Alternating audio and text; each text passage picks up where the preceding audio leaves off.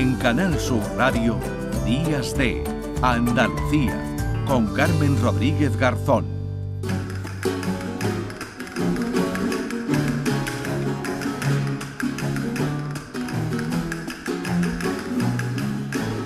10 y 31 minutos de la mañana, todavía nos queda un poquito menos de media hora de programa y todavía tenemos muchas cosas de las que hablarles y contarles. Eh, Primi Sang está de nuevo con nosotros. Primi, ¿qué tal? Hola, ¿qué tal de nuevo? Y ahora nos vamos a, detener en las eh, ciudades de la red de juderías, ¿verdad, Primi? Porque este mes de septiembre pues, eh, es un mes en el que están celebrando ¿no? sus jornadas europeas.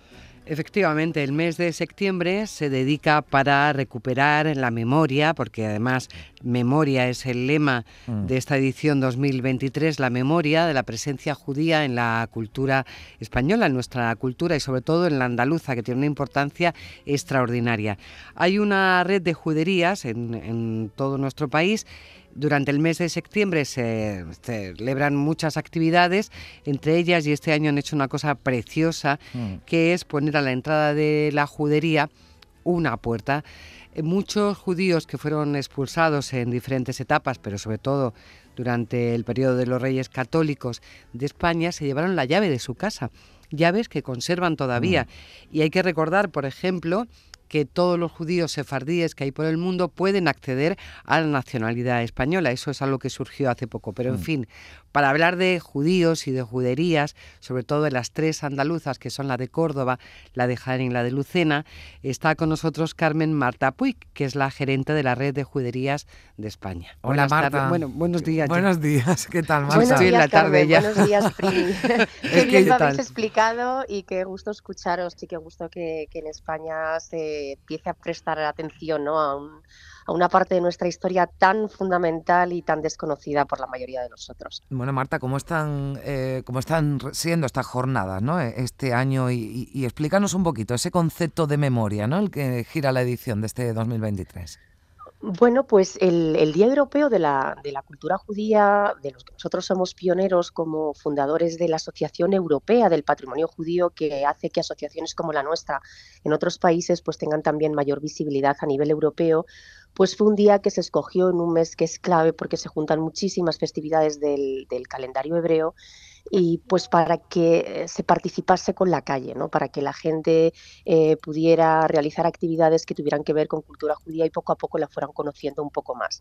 Desde hace ya, yo creo que estamos en, la edición, lo diré mal porque me pilláis en sábado por la mañana, pero será la 25, la 26, la 27, la 24, bueno, llevamos muchísimas ediciones y en cada una se selecciona una temática. Hmm. Y hemos pasado por temáticas tan variadas como la mujer, el sentido del humor judío, la gastronomía, el judío español, el, la, y la memoria, por ejemplo, es la de este año. El año pasado fue las diásporas, mm. eh, renacer mm, temáticas que cada país y cada asociación y cada ciudad europea, porque es una iniciativa que se hace en las ciudades para las ciudades, eh, pues mm, desarrolla como mejor se, se acopla a su identidad. ¿no?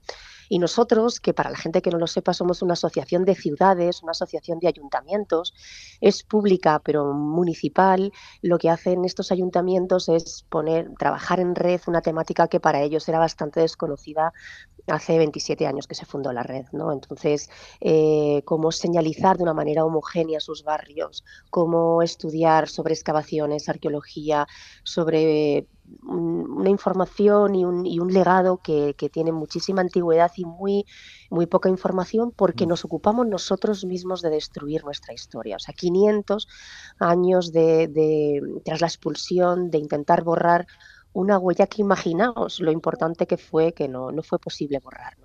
Y Marta, además es real porque, porque solo quedan tres juderías que estén en pie y que puedan considerarse como tales en Andalucía, que son estas que nombrábamos, la de Córdoba, la de Hay más, hay más. Yo es una cosa que sí que dejo clara y es mm. que hay, hay juderías norte, sur, este, oeste y Andalucía está plagada de ellas. Eh, pero bueno, no todas mm, trabajan de una manera tan clara y tan visible su patrimonio judío.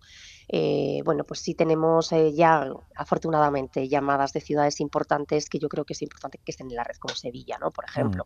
Eh, pero hay muchas más. En Andalucía tenemos Ubea, tenemos Granada, tenemos Málaga, tenemos Jerez. Hay, mm, hubo comunidades judías muy, muy importantes en toda la península y en Andalucía sobre todo.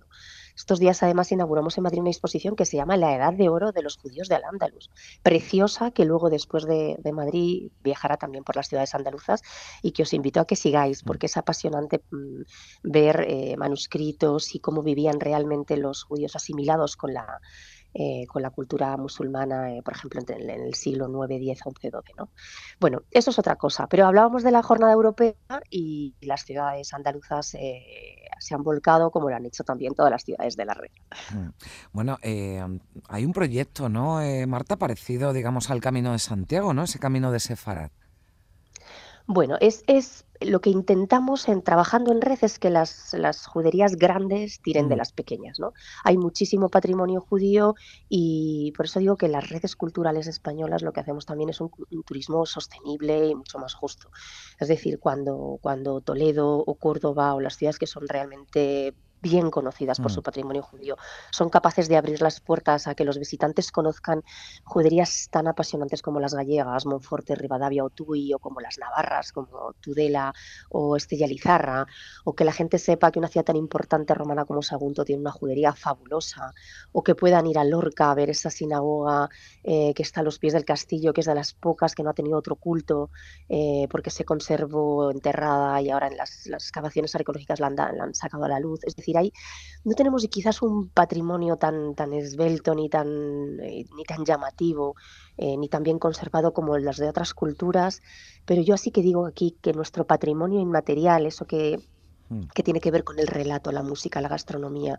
Eso que ha hecho que las comunidades judías que estén fuera de España lo hayan conservado como parte de su identidad tantos siglos, es lo que nos ha hecho reconectar con esta cultura. ¿no? Y creo que es importantísimo saber que quienes quieran que visiten nuestras, eh, nuestras juderías, aparte de ver otro tipo de patrimonios fabulosos en nuestras ciudades, que los hay, yo creo que se van a sentir muy, muy atraídos por el, por el relato, ¿no? por, por mm. conocer la historia de esas familias que vivieron allí, por conocer Mm, bueno, cómo hemos sido capaces de conservar eh, tantas cosas de nuestra cultura judía en la gastronomía, en los refranes. Ya lo creo. Por ejemplo, Marta, los potajes, que no mucha gente sabe que los potajes vienen de la cultura judía y fíjate qué sería de nosotros ahora mirando al otoño y al invierno, ¿no? Sin un buen potaje. Claro, claro, esos cocidos que, que, se, que se cristianizaron echándoles mm. cerdo para demostrar que, que eran, que, que, no eran judíos y que no practicaban, ¿no? Entonces, eh, bueno, pues, pues todo eso tenía cordero y tenía su, su elaboración muy judía que se ha mantenido hasta nuestras fechas, por supuesto, con, con adaptaciones, ¿no?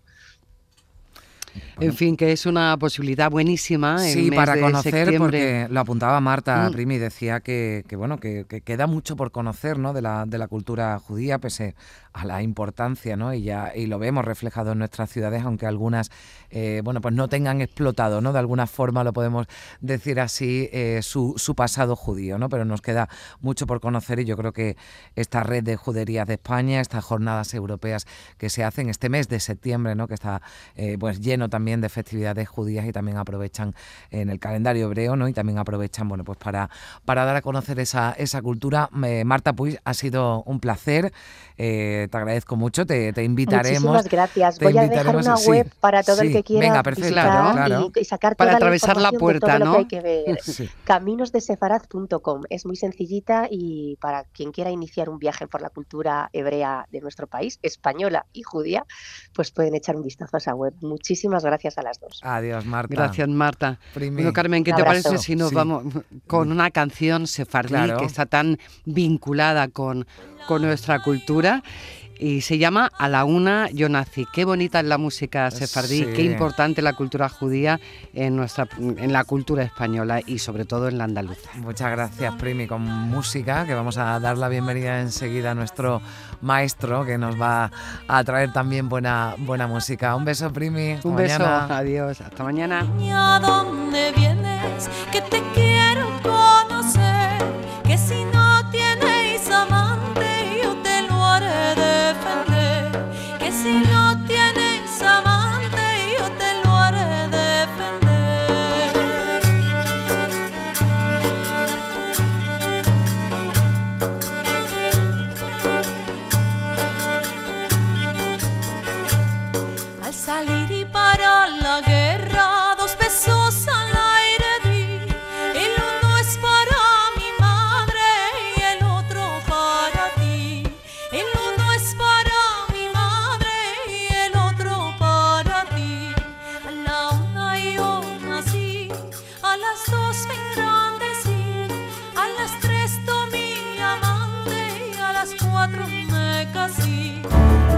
Días de Andalucía. Con Carmen Rodríguez Garzón. Canal Sur Radio.